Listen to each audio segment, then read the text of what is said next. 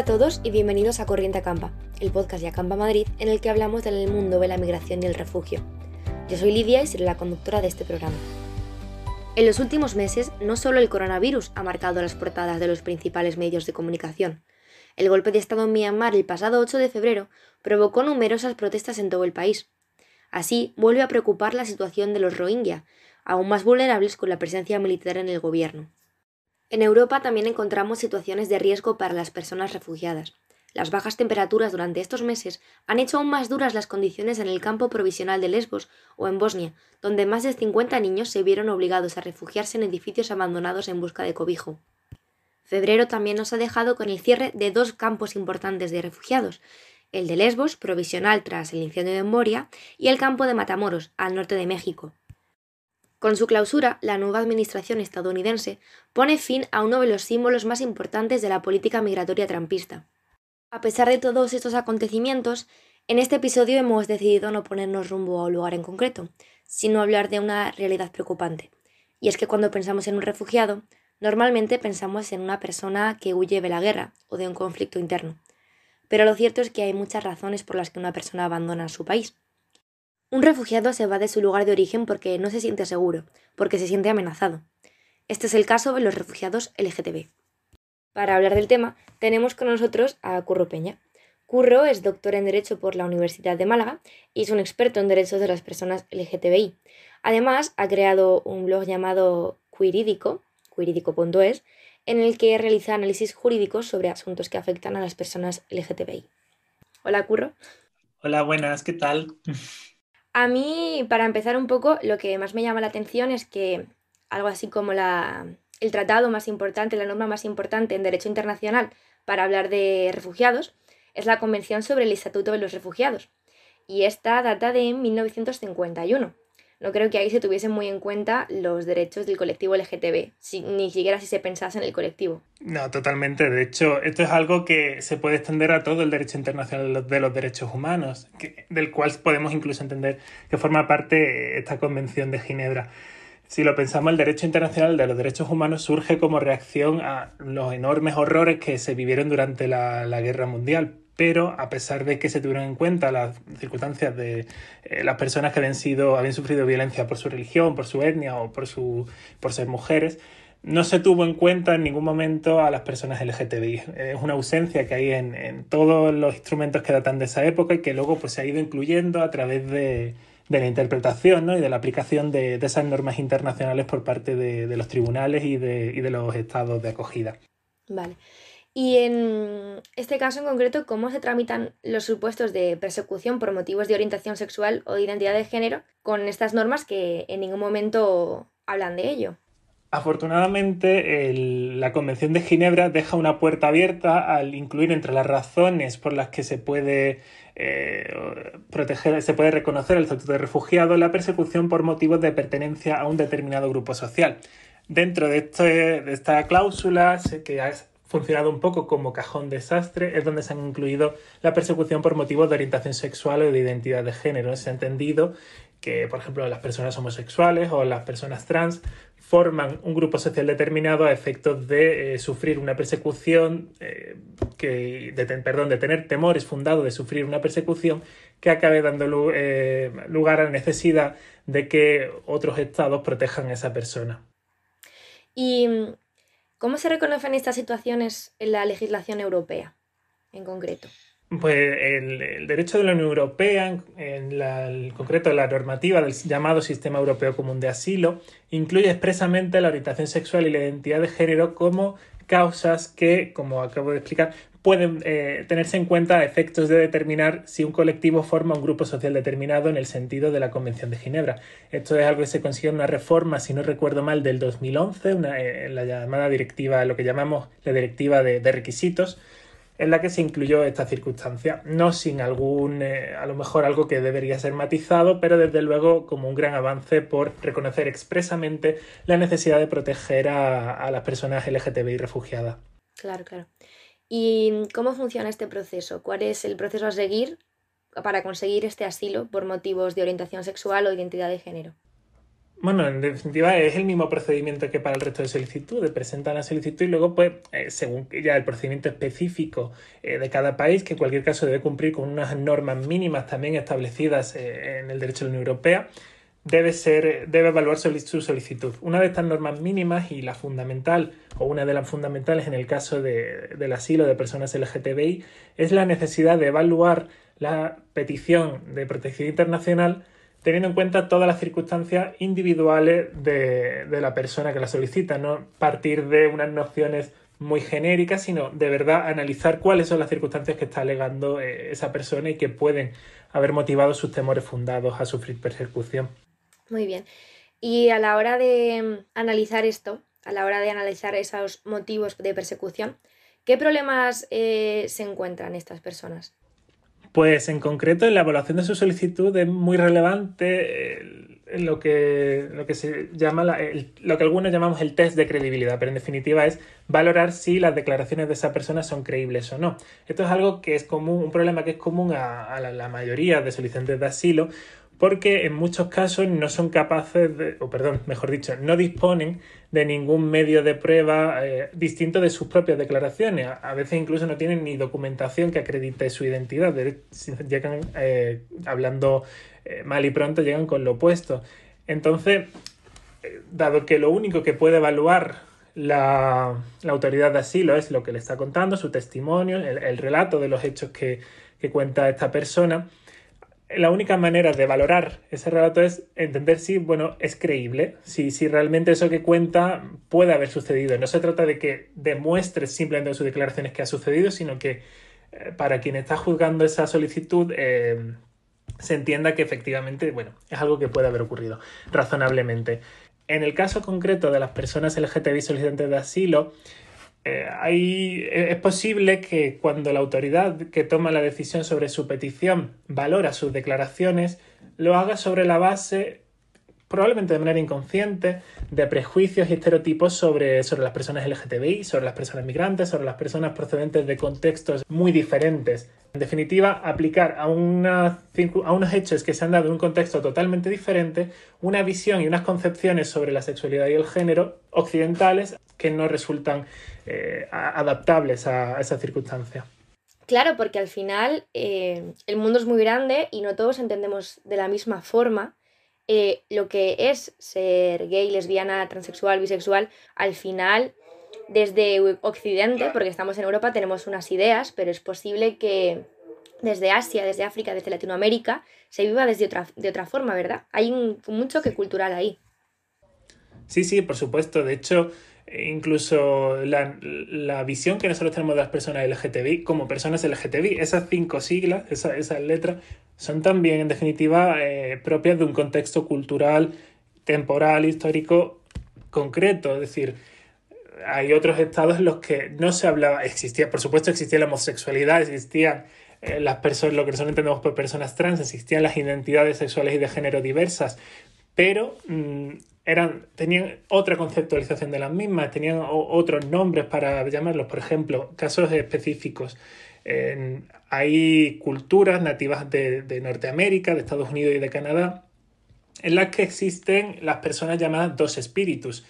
Desde nuestra perspectiva europea occidental actual serían unas personas trans, pero muchas de estas personas consideran incluso ofensiva la palabra trans porque no le representa, simplemente otra identidad de género diversa eh, propia de, esos contextos. O en el caso de, India y, de algunos eh, países del Golfo de Bengala, en las que existen las les IHRA, que son también eso, otra identidad de género específica, que de hecho en India cuenta con un reconocimiento legal específico como digo, eh, distintas identidades que no se corresponden con nuestro contexto y que en ocasiones cuando llega una persona de, esos países se produce ese choque cultural, ¿no? Esa incapacidad de eh, entender una, situación totalmente alejada de lo que el, órgano juzgador ha vivido durante, ha experimentado y ha vivido y ha conocido en su, en su vida. Claro, a mí eh, con esto se me ocurren dos problemas digo uno a uno, porque primero hay sitios en los que evidentemente ya en la legislación está recogido que no está permitido ser gay, no está permitido ser lesbiana, no está permitido. Pero tú ahí, cuando pides asilo, ¿cómo demuestras que eres parte del colectivo? Porque supongo que no valdrá con que diga, no, no, a mí me gustan las mujeres, a mí me gustan los hombres y en mi país eso es ilegal. Aquí, en, lo que me has planteado, surgen dos problemas que, hay que, hay que tratar. De entrada, lo que has comentado de cómo demostrar que una persona es LGTBI. Realmente el enfoque debería ser otro, porque, eh, y, con, el, con el derecho en la mano, aunque no siempre los tribunales y, las autoridades de asilo lo entienden así, pero el enfoque no debe ser si esa persona es LGTBI, sino si esa persona realmente tiene un temor fundado a sufrir persecución por esas razones. Lo sea o no, porque hay personas que sin ser, hay hombres que sin ser gays son percibidos por la sociedad como gays y pueden sufrir violencia y discriminación eh, por razones de orientación sexual, sin necesidad de ser gays. Entonces, eh, hay que tener en cuenta esas circunstancias también. No es tan importante el hecho en sí de que esa persona lo sea, sino que sea razonable pensar que se le ha imputado esa, identidad y que en razón de esa, imputación de identidad se le puede sufrir persecución. Eso, como digo, por un lado, que además tiene mucha relevancia de cara a ciertos modos de prueba, como puede ser, sobre los cuales se ha pronunciado el Tribunal de Justicia de la Unión Europea, como puede ser eh, la posibilidad de realizar exámenes médicos o exámenes psicológicos para determinar si una persona es gay, es lesbiana, es trans, cuando eh, eh, por varios motivos el Tribunal de Justicia ha descartado esos, ese tipo de análisis, pero uno de ellos es eso, es que no son eficaces para demostrar eso. No, no, no, consiguen demostrarlo y que además ni siquiera es lo que se debería, lo que se debería eh, hacer. No, no es lo relevante. Lo relevante en este análisis es el riesgo de sufrir persecución. Y por otro lado, comentabas el, eh, la criminalización de las, eh, de, las orientaciones, de las orientaciones sexuales diversas. En, resumen, la, criminalización de la homosexualidad. Hablo solamente de criminalización de la homosexualidad, o podríamos hablar de las relaciones entre personas del mismo género, porque en definitiva, sobre la base de esta conducta criminalizada, se acaban castigando a todas las personas LGTBI en muchos países una mujer trans no es considerada una mujer trans sino un hombre gay y entonces es castigado como hombre gay aunque en definitiva sea perseguido por, por ser una mujer trans. Lo relevante en este caso es tener en cuenta que el mero hecho de que exista esa criminalización ya favorece la persecución a las personas LGTBI, porque por ejemplo impide que puedan acudir a, la, a la, policía para ser protegidas frente a una agresión homófoba o, o que que de cualquier manera no se eh, garantice la impunidad de los agresores. El problema es que el Tribunal de Justicia de la Unión Europea y también el Tribunal Europeo de Derechos Humanos han entendido que para que haya persecución no basta con que el Estado de origen criminalice las relaciones entre personas del mismo género, género sino que es necesario que esa em, criminalización se esté aplicando en la práctica, es decir, que se esté castigando a personas por ser homosexuales como digo, esto ignora esa circunstancia de que la mera existencia de estas leyes, incluso aunque no se aplican, ya favorece la persecución. Entonces, eso creo que es un problema bastante relevante y que en la jurisprudencia europea no ha resuelto del todo todavía.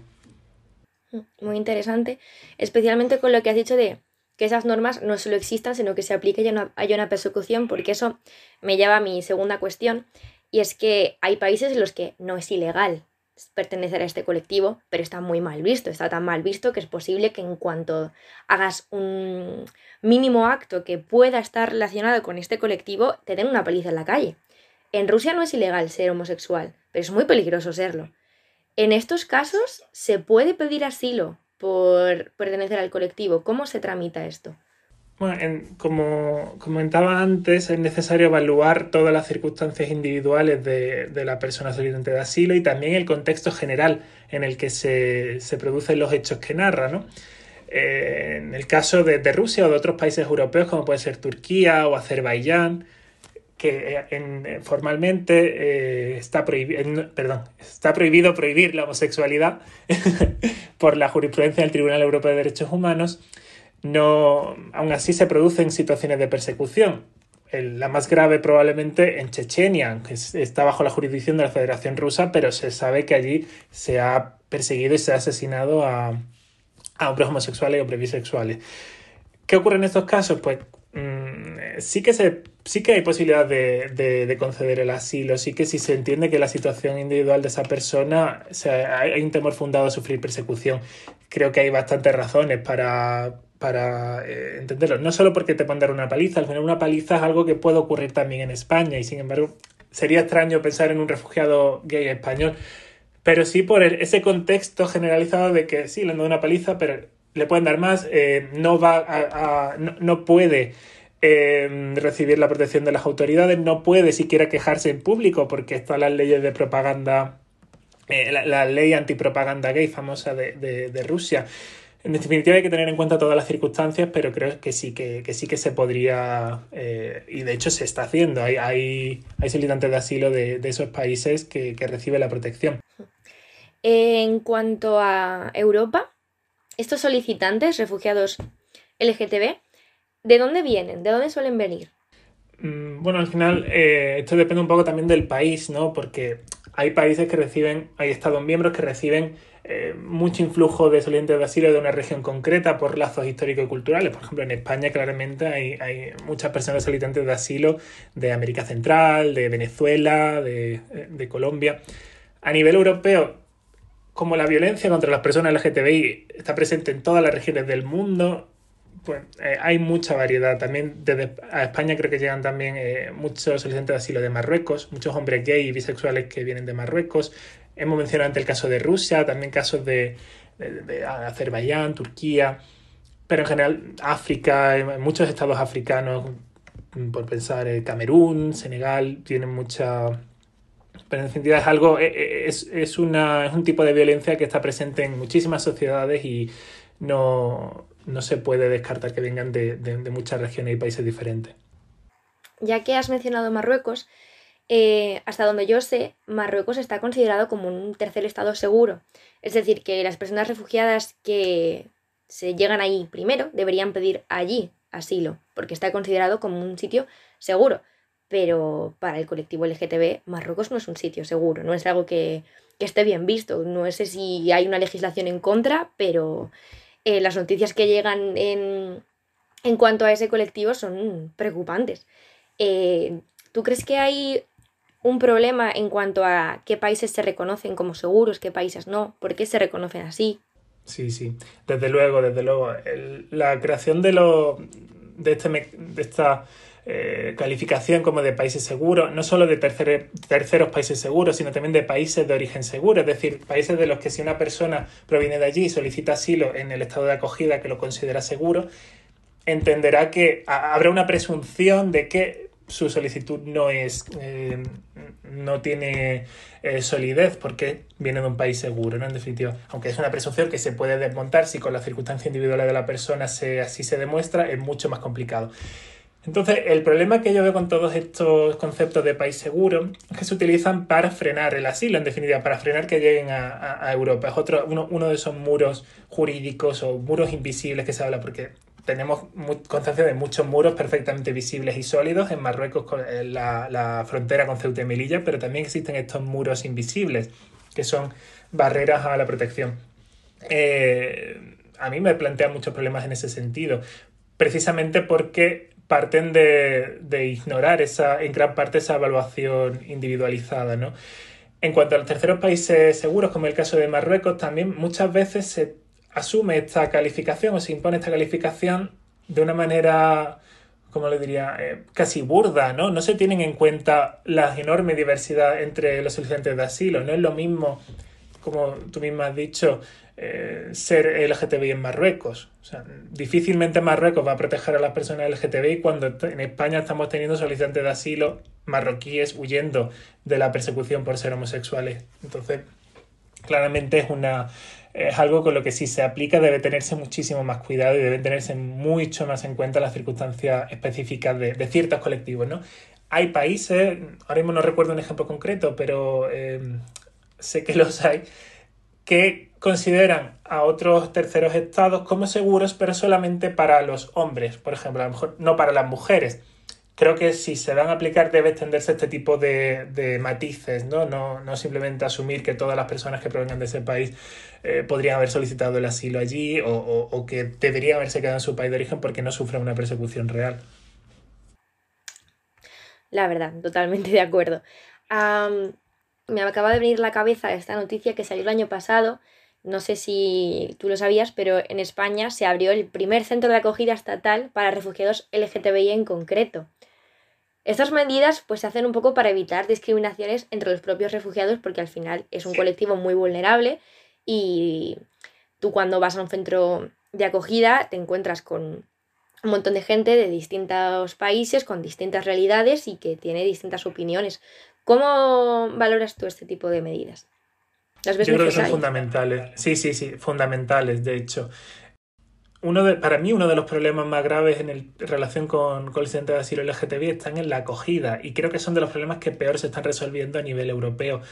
En el caso concreto que, que me planteas de, del alojamiento de personas LGTBI, y ya no solo el alojamiento, también la detención de solicitantes de asilo, eh, es fundamental, sobre todo en el caso de los hombres gay y bisexuales y de las mujeres trans. Eh, el mero hecho de estar alojados con, con otros estudiantes de asilo puede ponerles, en riesgo, puede ponerles en riesgo. Muchas veces estas personas huyen de, de gente como la, con la que están viviendo en definitiva estamos huyendo de Imagínate si, si una, por poner ejemplo, un hombre gay sirio es alojado con otro montón de refugiados sirios, en definitiva el hombre gay está huyendo de la homofobia presente en la sociedad siria. Entonces, Evidentemente esto no quiere decir que, que, que, las personas que le están sometiendo a lo mejor a, un acoso, violencia, discriminación homófoba no merezcan la condición de refugiado. Es algo totalmente independiente, pero esta persona, por sus circunstancias personales, esa situación de especial vulnerabilidad en la que se encuentra, necesita una protección específica. Una protección que eh, probablemente, y seguro, los centros especializados para solicitantes de asilo LGTBI le pueda proporcionar. Eh, ahora que me lo comenta, recuerdo también eh, otro, otro caso importante, y es el de las familias LGTBI. Cuando hablamos de familias LGTBI, también no, necesariamente tiene que ser una familia casada y con hijos. Es difícil encontrar una familia casada eh, en ciertos países. Pero desde luego una pareja LGTBI, de acuerdo, una pareja formada por dos personas del mismo género, de acuerdo con la jurisprudencia del Tribunal Europeo de Derechos Humanos, debe ser considerada familia y no se están teniendo en cuenta las circunstancias de estas familias a la hora de, alojarlas. Normalmente se intenta mantener lo que se llama la unidad familiar, se intenta incluso eh, proporcionar módulos específicos para las familias, pero eso no ocurre con las parejas homosexuales, por ejemplo, eh, que además se encuentran entonces en una doble situación de vulnerabilidad, ¿no? No simplemente pueden sufrir violencia por ser eh, homosexuales o bisexuales, sino que ni siquiera pueden vivir eh, su vida como pareja libremente. Deben esconderse también eh, en ese sentido para evitar la violencia por parte de, de, otras personas. Entonces, creo que son unos puntos en los que se debe hacer mucho más hincapié y que mm, creo que no se está haciendo todo lo que se debería. La verdad es que es un caso que no había pensado, que en países incluso en los que esté prohibido mantener ese tipo de, de relaciones o tener este tipo de identidades, eh, puede haber familias que tengan, que estén conformadas por dos padres, dos madres. No había venido a mi cabeza. O, sin hijos, o, sin hijos. Claro, con o sin hijos, claro. Pueden tener hijos, por supuesto. Pues, esta es otra, esta es otra cosa, otro prejuicio que, que se olvida mucho a la hora de evaluar el asilo.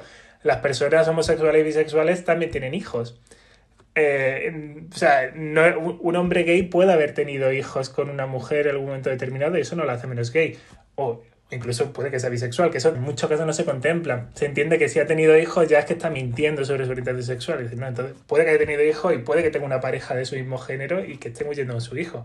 Pero lo que digo, incluso aunque no tengan hijos, pues son una familia, si tienen una, una vida ya en común, una pareja, eso es algo que ha reconocido el Tribunal Europeo de Derechos Humanos, no en concreto en relación a solicitantes de asilo, pero en general las parejas eh, formadas por dos hombres o por dos mujeres también tienen derecho a que se respete su vida familiar. Entonces, creo que, es un tema que se ha olvidado muchísimo, digo a nivel jurídico, no a nivel del activismo, y que, que debería, debería haber mucha más, eh, muchas más reformas en este sentido, ¿no? Para proteger a, estas personas y no romper esa unidad familiar ni, ni obligarles a esconderse. Porque eh, eh, es que, a ver, en esos países la gente homosexual y bisexual forma parejas. aunque se esconda, pero forma pareja, claro que sí. Hacen lo que pueden por, por, por vivir su vida. Por sobrevivir, aunque sea. No me había planteado ese supuesto y la verdad es que con, con esto en la cabeza, eh, medidas como la del centro específico para refugiados LGTBI me parece todavía más necesaria y mejor.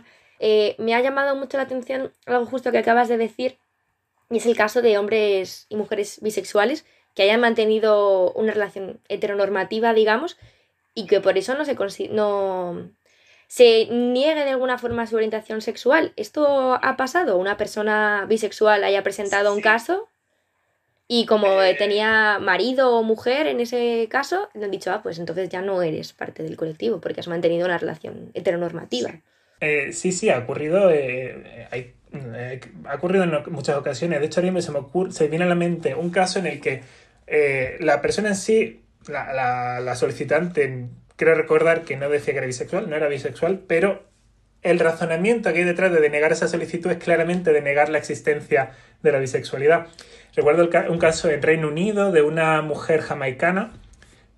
Jamaica es una sociedad. Eh, es una sociedad en la que hay una gran violencia contra las personas LGTBI, incluso específicamente contra, contra las mujeres lesbianas, que en muchos estados las mujeres lesbianas están tan invisibilizadas que no sufren eh, los niveles tan altos de violencia que sufren los hombres homosexuales, los hombres gay, pero eh, allí sí que es algo que está específicamente, eh, que se sabe específicamente que ocurre. Bueno, vuelvo al caso que, me desvío. Eh, era una mujer jamaicana que había vivido una vida, como he dicho antes, heteronormativa en Jamaica, emigró a Reino Unido y en Reino Unido entró en prisión por circunstancias, por delitos. Durante su estancia en prisión conoció a una mujer, se enamoraron y al salir de prisión siguieron juntas y solicitó asilo eh, porque no podía volver a Jamaica. Eh, y se le denegó porque se decía que, bueno, que si había tenido una relación con una mujer era porque en prisión no tenía otra opción. Luego se recurrió a esa resolución y se dijo que, que eso era una burrada. Pero eh, ese razonamiento está ahí. Y de entrada puede ser dos cosas. O negar la bisexualidad. O sea, la persona puede haber tenido pareja hombre y puede haber conocido a una mujer y descubrir su bisexualidad.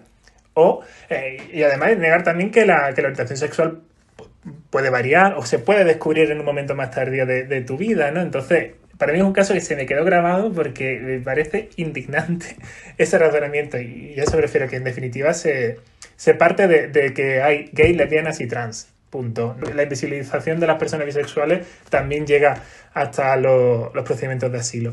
Madre mía, si es que al final en una sociedad que vivimos en la que todavía hay discriminación contra el colectivo LGTBI, ¿cómo se puede esperar que estas cosas se traten de la mejor manera posible? Al final siempre vamos a tener fallos, porque nosotros mismos en nuestras sociedades tenemos fallos.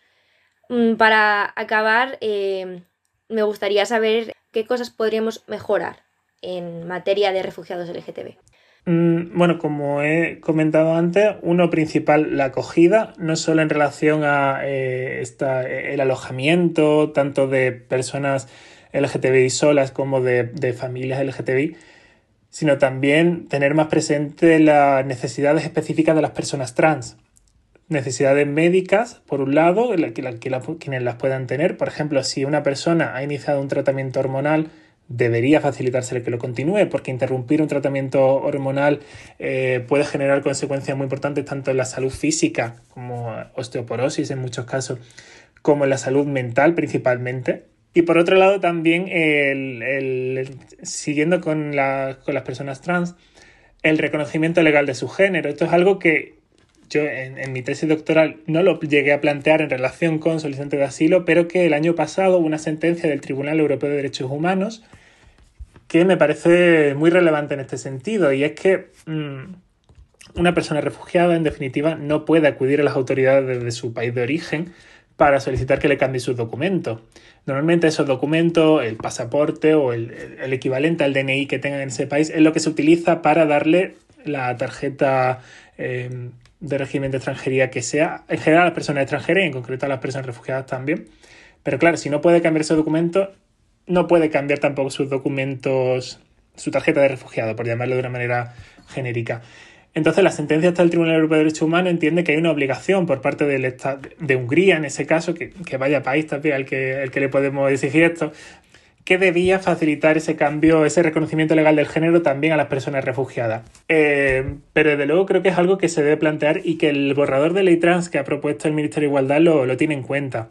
Que hay, bueno, hay personas que, que, viven aquí en España, que son extranjeras y que no pueden modificar sus, sus documentos en origen va más allá de las personas refugiadas y eso es algo eh, bastante bienvenido. Es cierto que la regulación tal y como está eh, necesita ser matizada. Kif Kif creo que lo ha, la organización Kif Kif creo que lo ha criticado y creo que bueno, es algo en lo que se debe trabajar, pero en definitiva es un es, la dirección en la que hay que seguir, ¿no? De reconocer también legalmente el género a las personas trans refugiadas, solicitantes de asilo y, extranjeras en general, ya en un, en planeta así.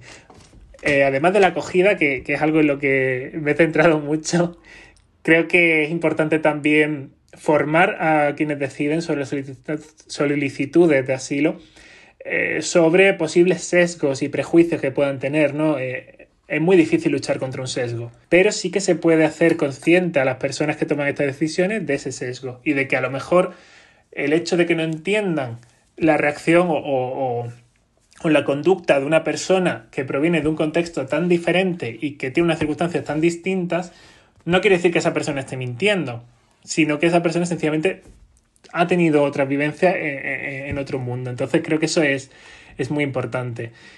Y, bueno, y también estaría bien que se considerara que la criminalización, lo que, hemos, lo que he hablado antes, la mera existencia de normas criminalizadoras ya genera un contexto propicio para la persecución a la persona LGTBI eh, en impunidad. Entonces creo que también debería avanzarse en ese sentido. Creo que esos son tres problemas importantes, seguro que me dejo alguno, pero, pero creo que con eso ya, ya os he abrumado bastante a, ti y a, y a quienes nos esté escuchando. Pues me ha parecido muy interesante. Eh, muchísimas gracias por eh, participar y, colaborar con nosotros, Curro. Eh, muchas gracias a, a, Campa por invitarme, la verdad es que me ha hecho muchísima ilusión. bueno, nos despedimos de Curro, pero está aquí con nosotros María Almela. Hola María. Hola Lidia, ¿qué tal? María es la directora de programación de Acampa Madrid. ¿Nos puedes contar un poco qué hacéis en tu equipo, María? Bueno, el departamento de programación se encarga básicamente de organizar toda la agenda programática de Acampa Madrid. Lo que hacemos es organizar actividades. Eh, en su momento las hacíamos presenciales, ahora lo estamos en formato online, pero vamos a volver a las calles, como quien dice. Y van, son actividades que van desde conferencias y seminarios hasta exposiciones, reproducción de cortos, eh, certámenes, de, certámenes literarios y todo aquello que, a lo que nos llegue la imaginación. Al final un poco sois la espina dorsal de Acampa, porque lleváis todo lo que son actividades, ¿no?